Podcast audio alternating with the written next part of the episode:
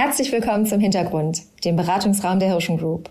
Hier geben wir Einblick in die Arbeitsfelder der Kommunikations- und Beratungsmarken, die zur Hirschen Group gehören und schauen uns jeden Monat einen anderen Themenschwerpunkt genauer an.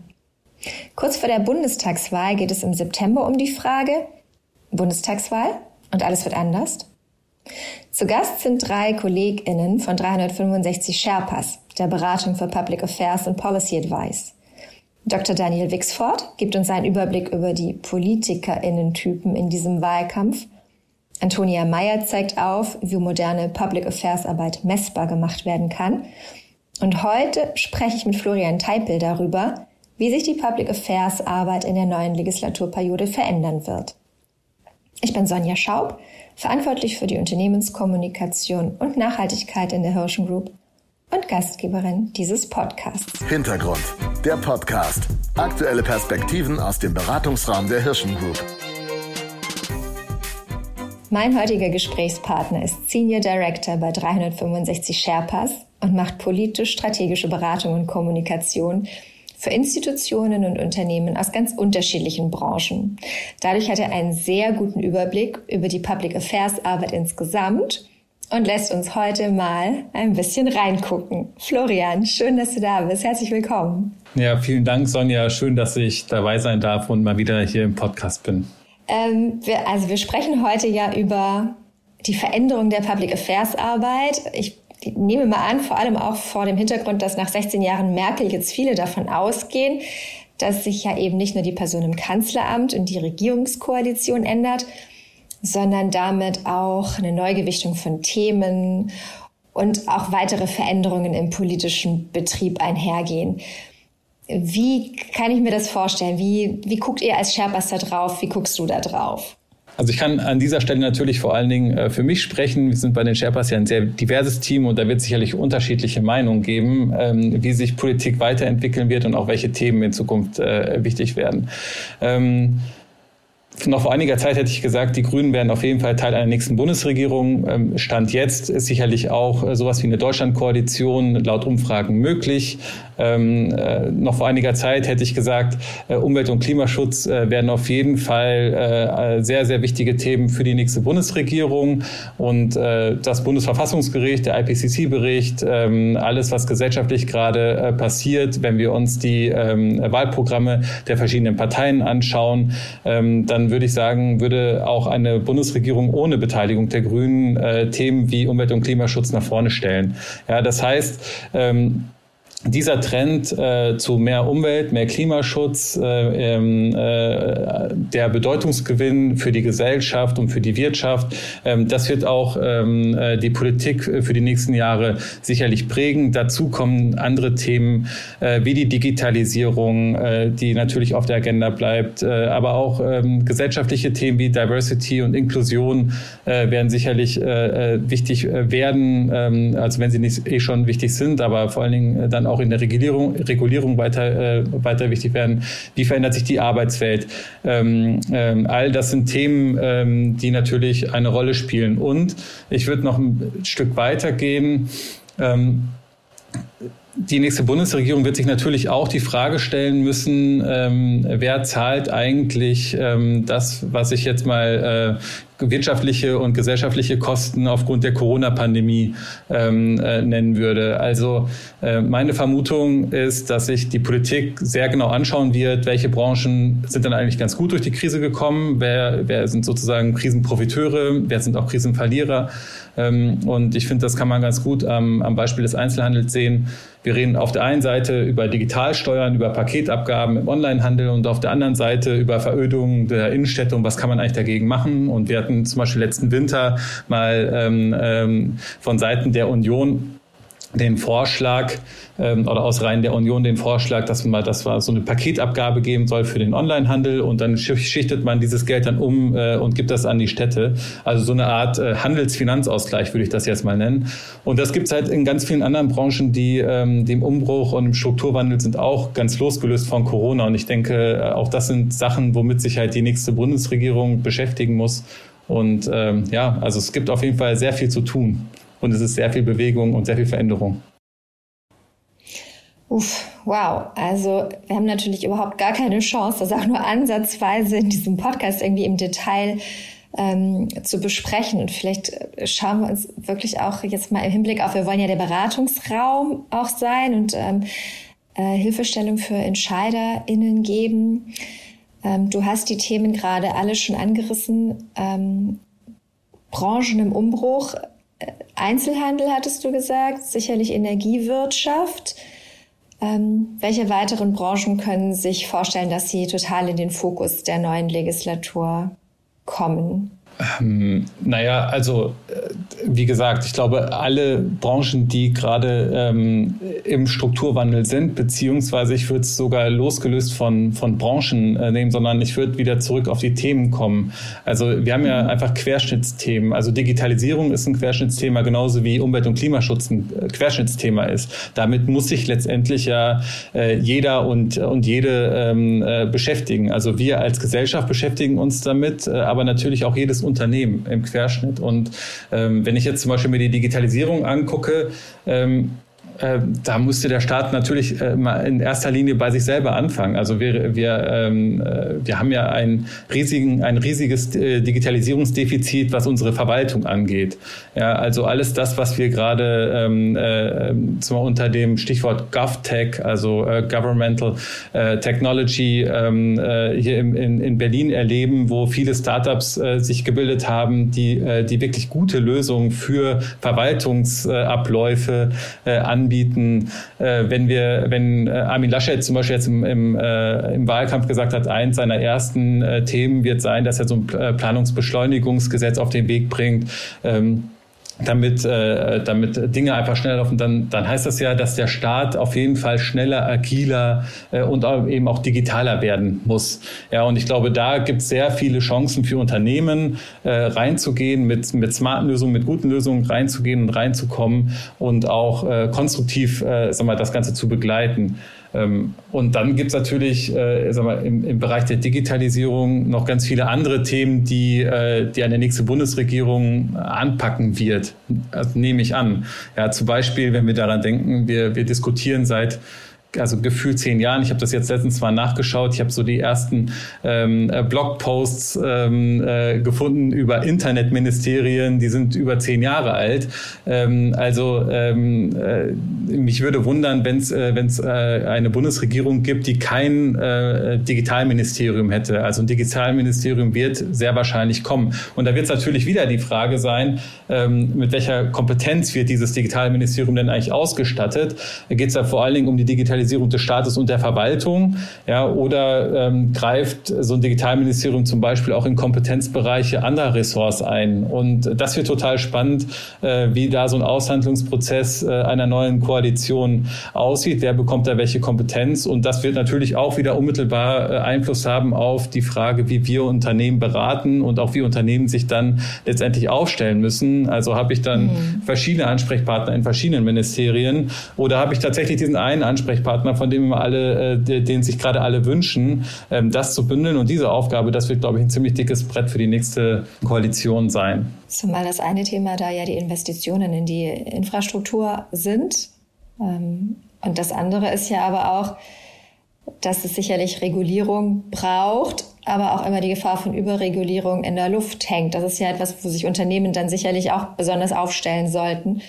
Ja, absolut. Also ähm, in, in, in dem Bereich ähm, gibt es äh, interessanterweise einen relativ großen Konsens innerhalb der Parteien, äh, was, was so bestimmte Themen angeht. Also zum Beispiel, ähm, dass man große Digitalkonzerne weiter regulieren möchte, dass man da auffassen muss, äh, wie das mit dem Wettbewerb ist, also mit welchen ähm, äh, Mitteln und Maßnahmen jetzt sozusagen äh, Digitalkonzerne an die, an die kurze Leine äh, gehalten werden sollen. Ähm, da bleiben jetzt die Wahlprogramme erstmal sehr unkonkret. Ja, Das bietet natürlich auch letztendlich Chance wiederum, ne, sowohl für die großen Konzerne, da konstruktiv äh, wieder in den Dialog zu kommen und sagen, naja, so, so und so könnte man schon machen, ähm, wenn ihr uns äh, unbedingt regulieren wollt und gleichzeitig natürlich auch für Wettbewerber ähm, konstruktiv mit Ideen wiederum äh, an, der, an der regulativen Debatte teilzunehmen. Ähm, dann gibt's ähm, äh, einen großen Unterschied ähm, äh, bei den Parteien bei der Frage, wie geht man eigentlich mit Daten aus der Wirtschaft um? Also gibt es sowas wie eine Datenteilungspflicht? Muss, muss man als, als Wirtschaftsunternehmen demnächst Daten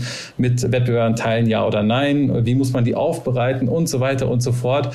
Ähm, also bis hin zu den großen geopolitischen äh, äh, Fragestellungen, wie man eigentlich ähm, äh, mal so ein Standort, Digitalstandort Deutschland, Europa gegenüber USA und China ähm, äh, verteidigt oder vielleicht auch erstmal aufbaut. Ja, also ne, die gibt's ja so letztendlich noch nicht. Wir, wir diskutieren hier über, über Jahre jetzt äh, DSA, DMA, also Digital ähm, äh, äh, Single Market oder, oder Digital Service, äh, ähm, äh, Services Act und so weiter und so fort. Ähm, das, ähm, das wird total spannend sein, wie eine nächste Bundesregierung ähm, sowohl äh, auf Bundesebene, aber dann auch auf Europaebene damit umgeht. Ja. Und natürlich äh, für uns als Berater und, und auch für unsere Kunden äh, ist das halt maximal relevant, ähm, äh, wie das dann halt genau ähm, in, in einem neuen Koalitionsvertrag formuliert ist, beziehungsweise also wie konkret, wie offen und, äh, und letztendlich wie viel Spielraum dann man halt auch als Wirtschaft noch hat, äh, an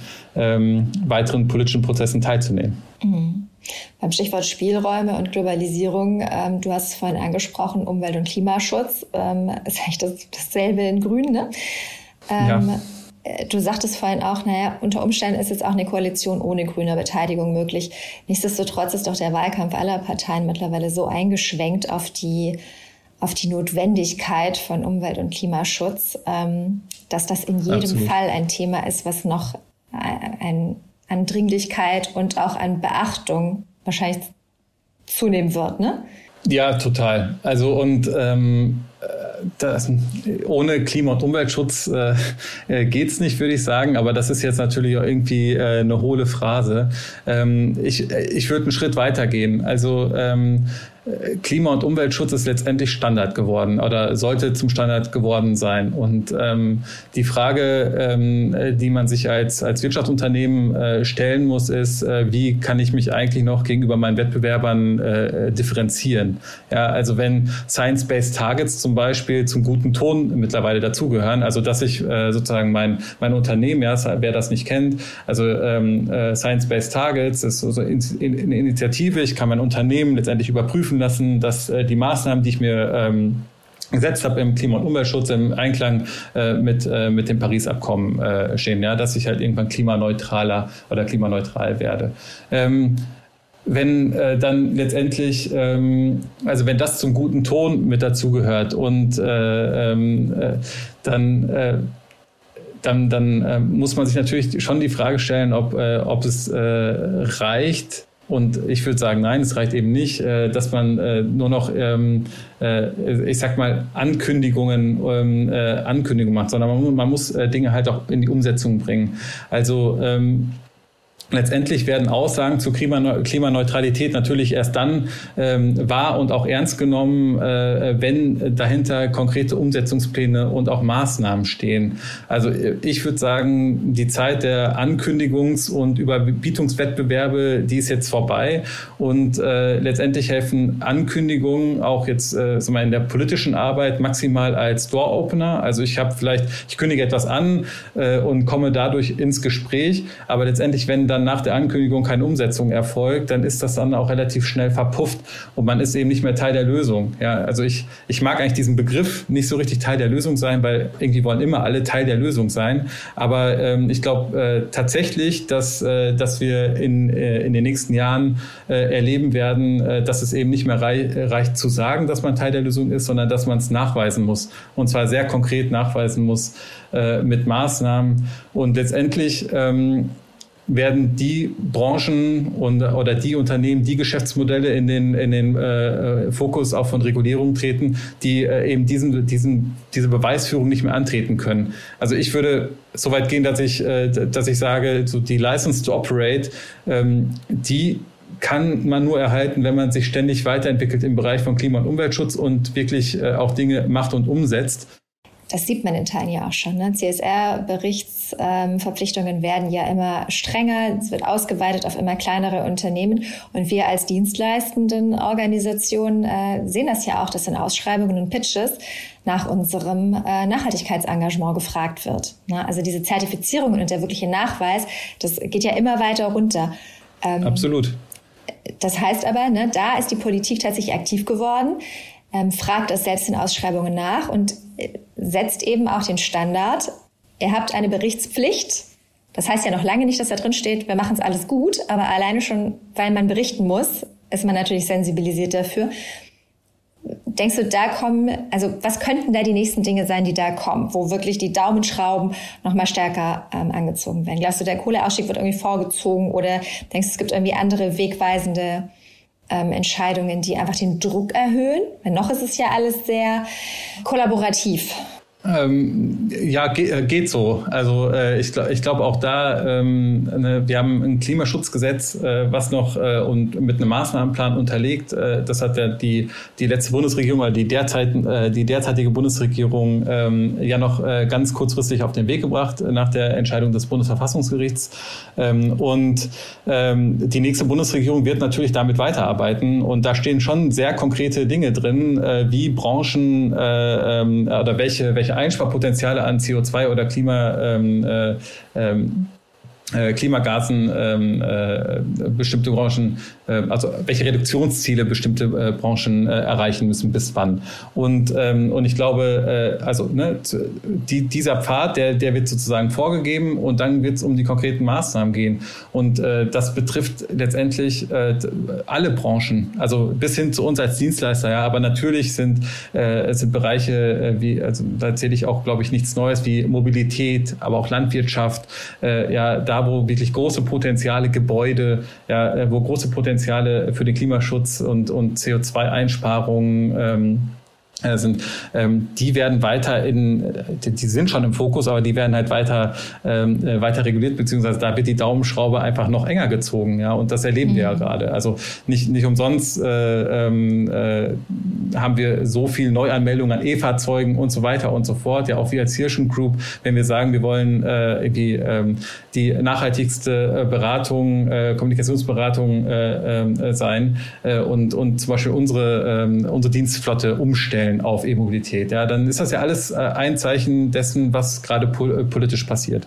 Wir sind jetzt so ein bisschen gekommen von Digitalisierung über Umwelt- und Klimaschutz. Ähm, und du hast es vorhin schon gesagt, es gibt einfach Themen, die gesellschaftlich auch getrieben werden. Ja. Da kommt die Politik gar nicht raus. Ähm, ein weiteres Thema, was ich zumindest in meiner Wahrnehmung äh, zuletzt in der Öffentlichkeit erstarkt ist, sind und gesellschaftlich getrieben wird, sind die Themen Inklusion und Diversität. Ähm, ja, ich will jetzt gar nicht die, ähm, die Olympischen Spiele bemühen, ähm, aber auch im Rahmen der EM ist ja dieses diskriminierende Gesetz in Ungarn aufs Schärfste europaweit ähm, kritisiert worden und überall waren Regenbogenflaggen. Ähm, der Umgang mit der Kolonialzeit ähm, mhm. wird immer wieder auf den Prüfstand gestellt. Da ist ja eine große gesellschaftliche und auch politische Verantwortung dahinter. Ist das schon als Top-Thema auch in der Politik angekommen? Oder wie könnt ihr euch als Beratende da aufstellen? Wie sollten Unternehmen sich da aufstellen? Ja, also ähm, also ein Top-Thema, ja, das ist eine gute Frage. Ist es wirklich Top-Thema? Würde ich sagen, nein. Ähm, schade, dass es das nicht ist. Äh, wenn du, wenn man natürlich jetzt äh, in einem Familienministerium jemand fragen würde, dann ist das natürlich eins der Top-Themen äh, dieses einen Ministeriums. Ist es äh, da, äh, darüber übergreifend ein Top-Thema? Ähm, würde ich sagen, leider, leider nein. Ähm, die einfache Antwort, wie Unternehmen sich darauf äh, einstellen müssen oder ob sich Unternehmen darauf einstellen müssen, äh, ist, dass sich Unternehmen aus meiner Sicht gar nicht mehr leisten können, äh, die Themen ähm, zu ignorieren oder keine Haltung dazu zu haben.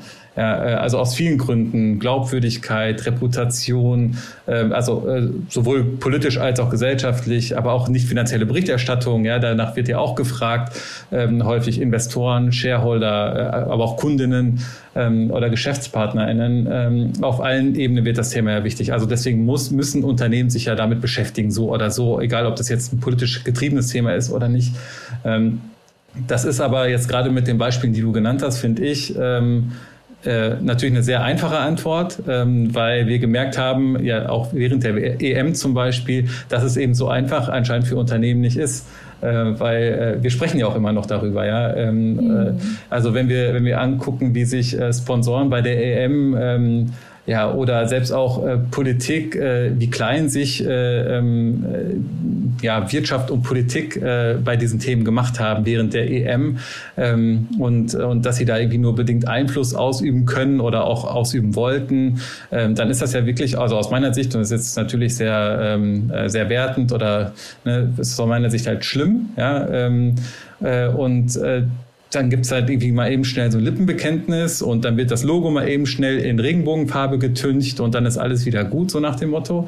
Ähm, und äh, das das ist natürlich im Prinzip ja noch, also das ist ja keine, keine Haltung, die etwas verändert. Ja. Und ich denke schon Unternehmen, äh, gerade internationale Unternehmen oder Unternehmen, die international agieren wollen, die Fachkräfte suchen, die attraktiv sein wollen für junge Menschen, ähm, die müssen Inklusion und Diversität leben äh, und sich natürlich auch äh, damit, damit wirklich auseinandersetzen. Und wenn wir jetzt das nochmal auf Politik äh, beziehen, ich denke, dass auch Unternehmen, die ernsthaft langfristige politische Beziehungen oder Beziehungen in die Politik, mit Politik eingehen wollen, die müssen das Thema ernster nehmen. Denn äh, also die Frage nach Diversity und Inklusion, die wird halt nicht mehr in Unternehmen nur noch von Gleichstellungsbeauftragten oder Frauenbeauftragten, wie man das ja früher auch nannte, äh, irgendwie äh, gestellt. So, was macht ihr denn da? Sondern das sind auch, das sind auch Themen, die eben PolitikerInnen ähm, relevant finden. Und, und letztendlich, wenn wir uns uns dann das anschauen, was im Familienministerium im letzten Jahr oder in der letzten Legislaturperiode auch an Regulierung entstanden ist, ja zum Beispiel das FIPOC,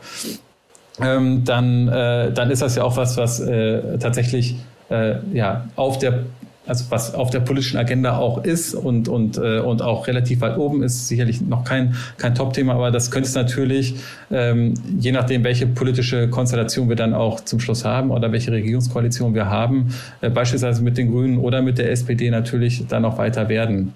Mhm. Ja, das ist schon spannend. Am Ende kommen wir immer wieder zu dem Thema Haltung. Ich will jetzt in einer Purpose.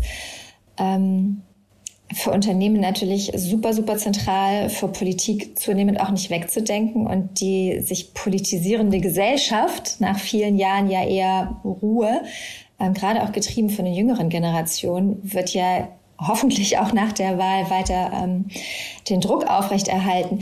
Ja, das ist halt ein total emotionales Thema. Ne? Und wir, äh, wir erleben das ja auch in der politischen Debatte, dann also innerhalb von Parteien, zwischen Parteien. Ähm, äh, ne? Das ist ja, also da gibt es ja gar nicht, es gibt ja gar nicht so diese, die eine Partei ist dafür und die andere Partei ist dafür, sondern es gibt dann innerhalb von Parteien gibt es ja schon verschiedene, ähm, also wenn ich jetzt an Gendersprache denke zum Beispiel, ja, also ja. Ähm, so ich ähm, äh, so ich hätte vor, vor zwei, drei Jahren, wahrscheinlich noch vor einem Jahr, ähm, äh, habe ich auch noch hier gesessen und gesagt, ja, boah, muss das unbedingt sein? Und äh, so, und ich versuche es, so es gelingt mir nicht immer, aber es trotzdem umzusetzen und und trotzdem, wenn ich dann äh, Debatten mir innerhalb der Union anschaue, ja für und wieder, aber auch innerhalb der SPD und innerhalb anderen anderen Parteien ähm, äh, äh, uns, äh, wenn man sich das für und wieder anschaut, dann sieht man, dass das Thema eben häufig emotional, äh, wenig rational äh, äh, debattiert und diskutiert wird. Und das macht natürlich auch dann letztendlich natürlich auch schwierig äh, für, für Politik da irgendwie eine, eine, eine Regulierung oder, oder, oder, oder einen politischen Rahmen zu setzen, ähm, äh, wo sich dann auch wirklich alle mit wohlfühlen. Ja? Also gerade bei diesen Schwarz- und Weiß-Themen, ja, wo es ja, wo, äh, äh, wo wir in der, in der Gesellschaft ja immer mehr von haben, ja, also polarisierende Themen, wo es keine Graubereiche mehr gibt, äh, da irgendwie einen, einen Kompromiss zu finden, ähm, das wird äh, tatsächlich irgendwie schwierig immer schwieriger. Das ist aber ja eigentlich genau der spannende Teil dessen, was ihr tut, ne, in all diesen Transformationsprozessen. Ähm, in einer sich immer mehr in Partikularinteressen ausdehnenden Gesellschaft. Was bedeutet das für euch als Beratende in der politisch-strategischen Kommunikation in dieser Landschaft? Wie geht man damit um? Ja, also wie geht man damit um? Ne? Ähm, das ist eine gute, eine wirklich gute Frage. Also ähm, ich glaube, dass oder meine These ist, dass äh, die Teilhabe an Interessenvertretung äh, zunehmend nur noch gelingt, wenn Unternehmen, ähm, aber auch NGOs, also ne, alle, die Interessenvertretung machen, sehr konkrete, messbare, nachprüfbare Ziele und Maßnahmen verfolgen. Ähm, das wird immer wichtiger. Also vielleicht bedeutet das, dass unsere Arbeit dadurch noch inhaltsgetriebener äh, ist, also sie oder wird, ja, ähm, oder äh, sie ist ja nicht, äh, nicht inhaltsgetrieben. Ja. Sie wird also nicht nur inhaltsgetrieben, sondern vielleicht auch dann nachvollziehbar, transparenter. Vielleicht muss sie auch datenbasierter werden, damit man besser erklären kann, warum äh, äh, Dinge passieren. Und ähm, ja, das ist, glaube ich, so ein bisschen der Umgang, ja, oder der oder den Trend, den ich sehe, äh, wo sich halt Interessenvertretung hinentwickelt. Also eben nicht mehr das, was man so klassischerweise unter Lobbying versteht. Ne? Wir treffen uns halt irgendwie. Ich hol jetzt mal das ganz tiefe Klischeekästchen, ne? so Hinterzimmerpolitik, sondern transparenter Umgang mit Themen, konkrete Zielformulierung, ähm, nachweisbare Fortschrittsberichte, Genau, also so? äh, genau, also letztendlich, ähm, also das ist natürlich auch das, was wir mit äh, mit unseren Kundinnen auch heute schon äh, versuchen zu tun oder oder auch umsetzen. Ja, aber ähm, genau das, was du meinst, ne? auch immer wieder zu sagen, so wir wir stehen gerade dort, wir haben uns das vorgenommen, äh, das ist der Weg dahin und so weiter und so fort. Also und da im Dialog zu bleiben und auch äh, und auch die Dinge anzusprechen, die nicht funktionieren. Also das ist ja auch total wichtig. Also diese ähm, diese Reflexionsfläche braucht ja auch äh, Politik, ja auch, äh, dass man auch Dinge kritisch anspricht. Ähm, ja, und dann wiederum erklärt. Also ne, nur zu kritisieren reicht halt nicht und nur zu sagen, naja, ähm, äh, ich sag, sag mal, ne, es gibt immer so eine, so eine Phrase, wir, wir brauchen ein Level Playing Field mit XY. Ja, aber was bedeutet das denn ganz genau? Ja, also so, ich will Teil der Lösung sein. Ja, aber da macht es doch mal konkret, womit denn? Ja. Ne, ähm, also äh, ich glaube, es reicht eben nicht mehr, diese, dieses Phrasendreschen reicht nicht mehr, sondern da, da muss schon was Konkretes kommen. Das wäre ja durchaus wünschenswert. Ne? Das ist ja jetzt auch die Perspektive von den NGOs, den Institutionen, der politischen Beratung, Unternehmen.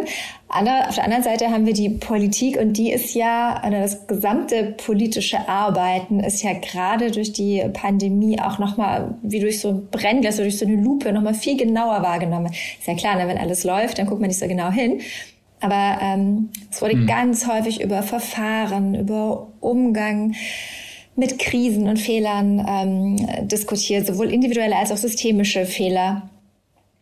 Ist das hm. jetzt quasi das auf der anderen Seite, was dem auch zugutekommt, dass auch da Transparenz und Nachvollziehbarkeit ähm, viel mehr eingefordert wird und Not tut? Ja, also klar, also wenn wir jetzt, äh, wenn wir jetzt so an die, an die Pandemie denken und an die politische Arbeit oder, oder Public Affairs, Interessenvertretung, dann äh, betrachte ich da immer zwei Seiten. Und ich weiß noch nicht, ob das dieselbe Medaille ist, aber es sind so für mich zwei unterschiedliche Themen. Also das eine ist, ähm, äh, ich habe ganz viele äh, Kundinnen, ähm, deren Arbeit massiv aufgewertet wurde in ihren Unternehmen, also äh, ihr, ihr Standing, ja, ähm, weil äh, ne, also letztendlich die Frage, ähm, welche Entwicklung nimmt die Pandemie, äh, welche politischen Schlussfolgerungen werden da rausgezogen, wie kann ich mich als Unternehmen möglichst ähm, compliant äh, damit verhalten, wie kann ich damit umgehen äh, in den Krisenstäben. Äh, da saß überall Public Affairs mit am Tisch und das ist ja erstmal positiv, ja, dass auch Unternehmen, äh, äh, die Menschen, die sie im Unternehmen haben, also Public Affairs Verantwortliche, Politikexperten, ähm, äh, dass sie das nutzen, dass sie diese Kenntnisse nutzen, um, äh, um damit dann wieder äh, ja, äh, umzugehen, Maßnahmen äh, zu ergreifen und so weiter und so fort. Und ich hoffe wirklich für meine Kundinnen in ihren Unternehmen, ähm, dass, äh, dass dieses Standing bei ihren Geschäftsleitungen nachhaltig ist. So, und auf der anderen Seite gab es eben auch, äh, wenn ich, wenn ich so an, an die Pandemie denke, natürlich ähm, diesen massiven Missbrauch, ähm, insbesondere von äh, PolitikerInnen, ähm, äh, aber natürlich auch Unternehmen, die bis irgendwie an die Grenze von Korruption gingen. Ja, äh, ne, auch da wieder ganz viel Graubereich und, äh, und ist das jetzt rechtens, ist das nicht, ja, ist es legal? Ganz sicherlich nicht legitim, ja, was da passiert ist. Ähm, und, äh, und das hat natürlich auch irgendwie Einfluss auf unser Verständnis von Public Affairs und Interessenvertretung. Und ähm, das hat ja auch letztendlich, wenn man so möchte, äh, ist ja ein Grund dessen, äh, dass wir jetzt ein Lobbyregister haben. Ja, also diese andauernde Debatte äh, um äh, Lobbyregister auf Bundesebene, ähm, äh, die ist ja dadurch wieder aufgefacht und wir haben das jetzt oder es kommt jetzt ne, ab 2022 mit der Übergangsfrist, ab spätestens 2023 äh, müssen sich dann alle irgendwie auch dran halten. Und ähm, da kann man sich jetzt drüber streiten, ist das der große Wurf, ähm, äh, deckt das wirklich alle Bereiche der Interessenvertretung ange äh, angemessen ähm, äh, ab, werden, wird alles berücksichtigt. Ähm, aus meiner Sicht ist das aber der Schritt in die richtige Richtung. So, und das ist erstmal, das ist wichtig, ja, dass man diesen Schritt jetzt geht.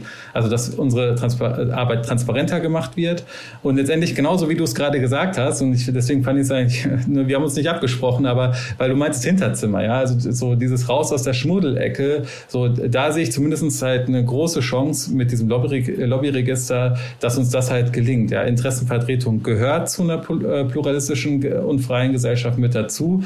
Und ich glaube, dass äh, dieses Register oder diese Transparenz ähm, uns helfen kann, so unser Berufsbild so ein bisschen zu entdämonisieren mhm. ja, und, äh, und ein bisschen verständlicher zu machen. Ja, äh, auch wenn da letztendlich dann vielleicht nur äh, steht, ähm, äh, Public Affairs ähm, Beratung X XY hat so und so viele Mitarbeiter und so und so viel Budget für Interessenvertretung. Ähm, aber es macht zumindest erstens, es ist halt der erste Schritt, ja, und der Danach kommt der zweite Schritt und der dritte Schritt und so funktioniert ja nun mal auch Politik und Regulierung. Das ist jetzt eben erst mal der Anfang. Ja, man kann richtig spüren, wie sehr du für das Thema auch brennst.